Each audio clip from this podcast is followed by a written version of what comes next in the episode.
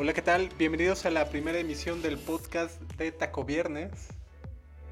Muchas gracias por su colaboración a arroba traje taquitos y a arroba cometraidores, que son Anilei y Marian, las hadas que hacen posible esta emisión. Eh, también muchas gracias a quien nos mandó este, este comentario, este testimonio. Eh, les doy un poquito de contexto. Yo soy arroba Salazar, conocido como el hada de las vacantes en Twitter. Eh, durante los últimos 20 meses más o menos he sido líder de comunicación de trabajo en digital, que es una bolsa de trabajo inteligente em, para gente que hace contenidos, marketing, diseño, programación, todo tipo de chamas de la industria digital. Eso me ha permitido tener una comunicación constante con, con empresas que están buscando talento y con profesionistas que están buscando una nueva chamba.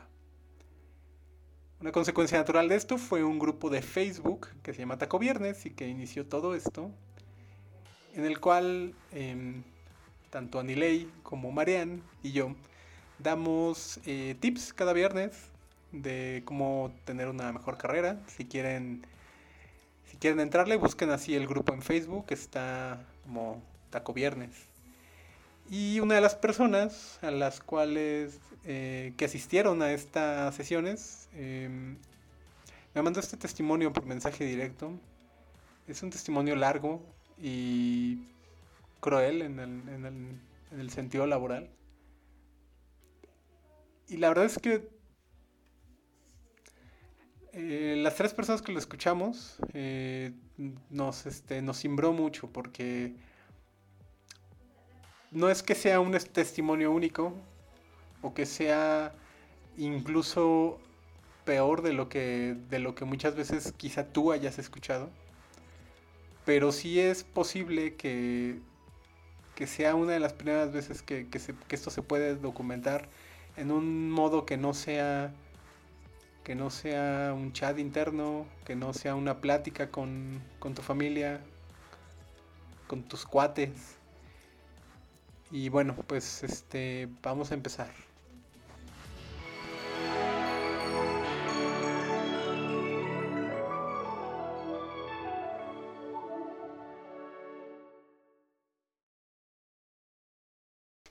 Hola Fra, primero te pondré en contexto de cómo llegué a este infierno.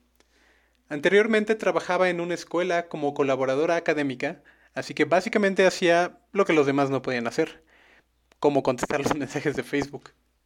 El ambiente no era tan chido, pero me gustaba lo que hacía. Estaba en periodo de prueba, así que hacía todo por demostrar que merecía el puesto. Sin embargo, había otra chica quien estaba recomendada directamente con los directivos, y sí, tenía muchísima experiencia. En teoría las actividades que realizábamos eran diferentes, pero siempre sentí que no me querían, ya que no encajaba en sus estándares. Para contratarte pedían promedio mínimo de 9 al finalizar la licenciatura.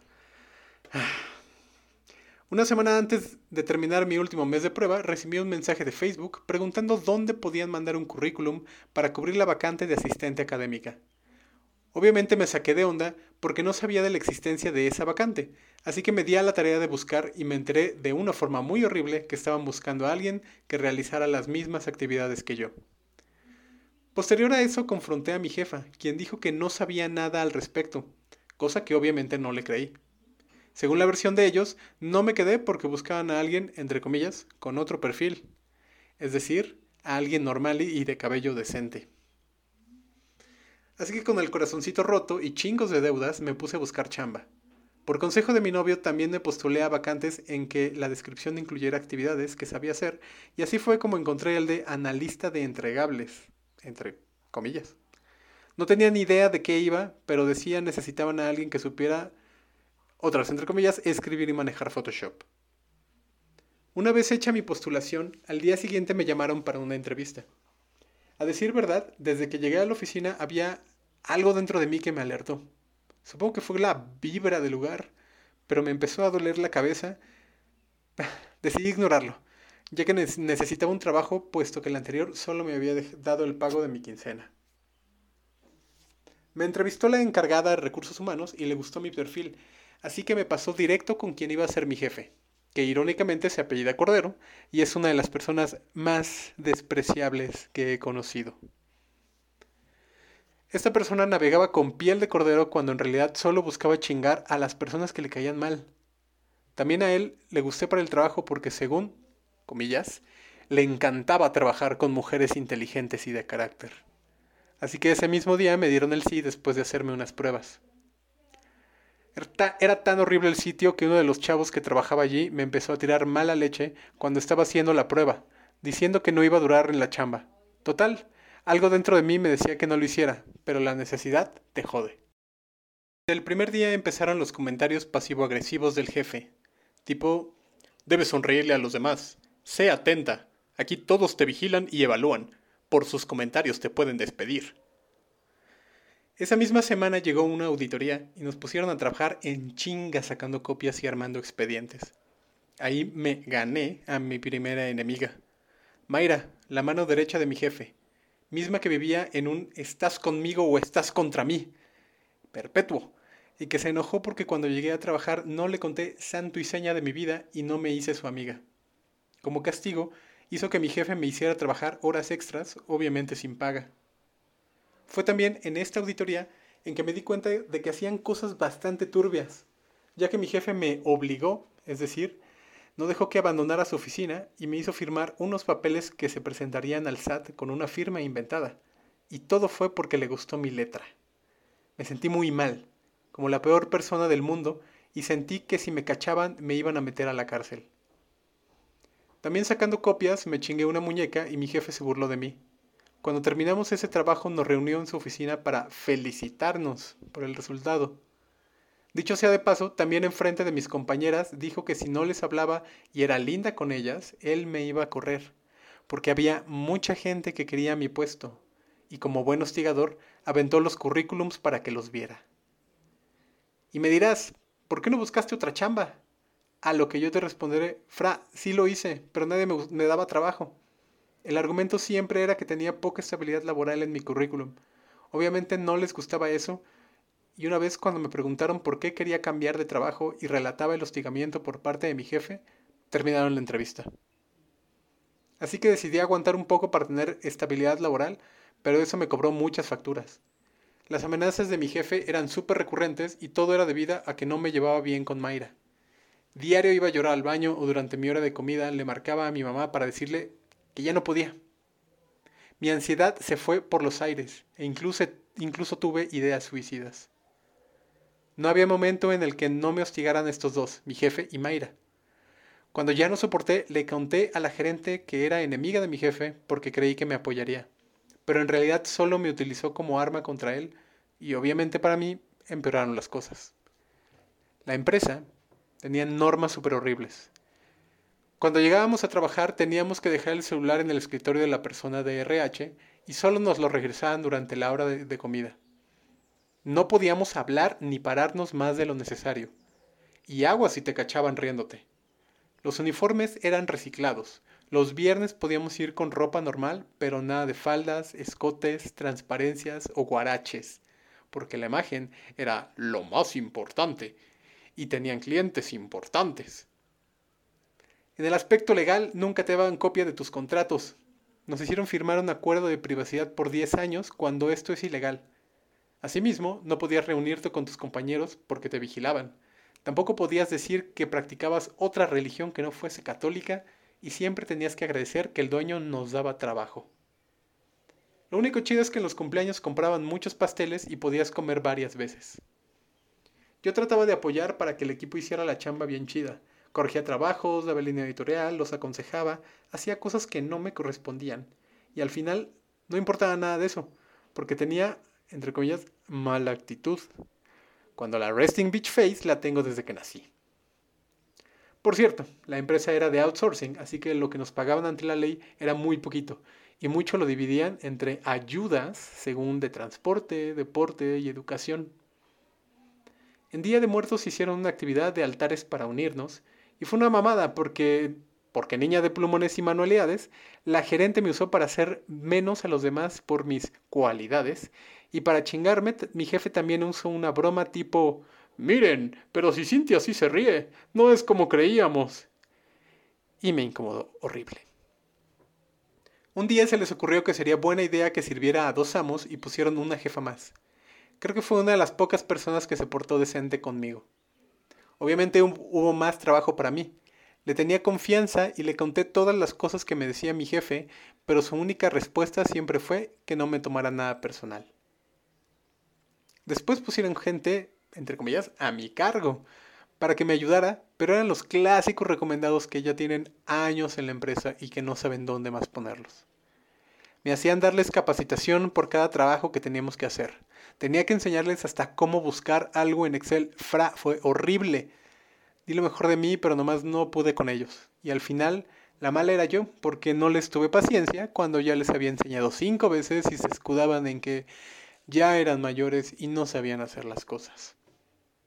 Me quejé y todos se fueron contra mí, así que me aislé. No hablaba con nadie más que para lo necesario. En septiembre nos mudamos de oficinas y me separaron de mi otra jefa. Por un momento intenté llevarme bien con Mayra y mi jefe, comía con ellos y mis compañeras. Lo intenté porque no es sano tanto estrés. Hasta que un día Mayra llegó de malas, nos dejó de hablar y le dijo al jefe que era culpa de la única amiga que tenía y mía. Entonces el jefe se nos dejó ir duro. Nos quitó la música, ya no podíamos hablar nada de nada entre nosotros y nos empezó a atacar abiertamente. No obstante, teníamos una bitácora en la que debíamos anotar nuestra hora de entrada, salida, firma y huella digital y cuidadito si olvidábamos poner algo porque nos sancionaban. Además querían que llevara una bitácora aparte en la que debía poner todo lo que hacía, así fuera solo ir al baño o por café, y si me levantaba del lugar debía mandarle correo a Mayra diciendo a dónde iba, con quién y de qué iba a hablar. Al final a la gente de esa unidad la liquidaron y a mí me mandaron con mi otra jefa, que es donde estuve, hasta que me liquidaron recientemente. Justo ese día mi jefa me contó que Cordero le dijo a la directora de la empresa que yo había dicho cosas horribles sobre la compañía en mis redes sociales para que no me dieran otra oportunidad. Hasta me enseñó la conversación porque la enviaron a espiarme. Tengo las pruebas de todos los correos porque lo chequé con un amigo abogado, pero nunca me animé a denunciar por miedo a que no me quisieran contratar en otro lado.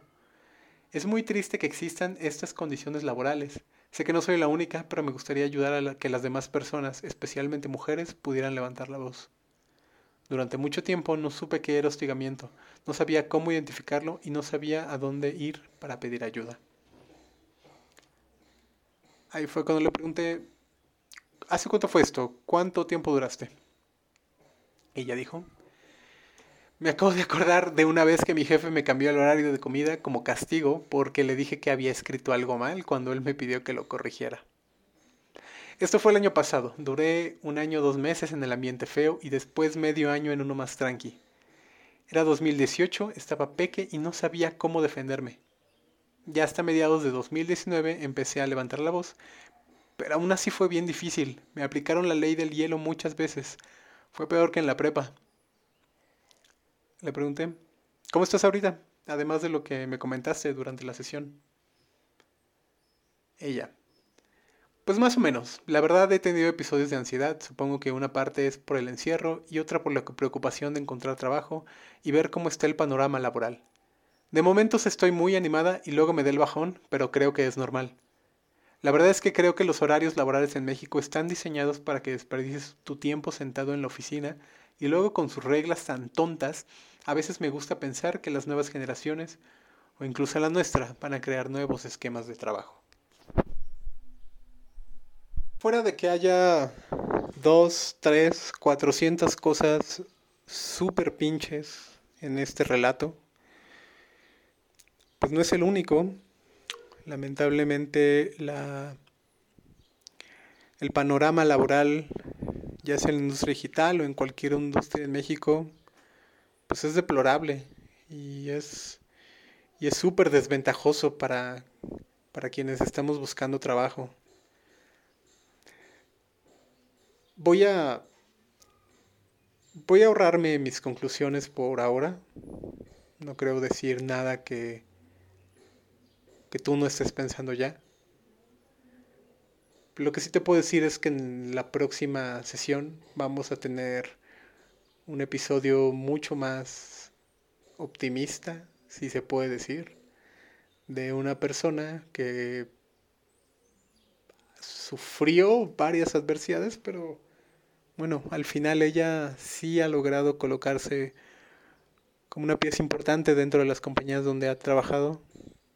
Obviamente una, un testimonio exitoso no quiere decir, no borra una realidad de, de situación de precariedad laboral. Pero quizá la, el próximo episodio con Claudia te pueda dar algunos tips para que tu chamba sea mejor, para que tú no tengas que pasar por algo como esto. Bueno, pues nos vemos la próxima sesión. Em, muchas gracias por, por, escucharme hasta aquí. Y mil, mil gracias a, a Anilei, que es arroba trajetaquitos en Twitter. Y a Marian, que es arroba cometraidores. Siento que soy el único con un username aburrido. Yo soy Fra Salazar, el de las vacantes. Creo que necesitamos una frase de cierre, ¿no? Ayúdame a pensar una. Bye.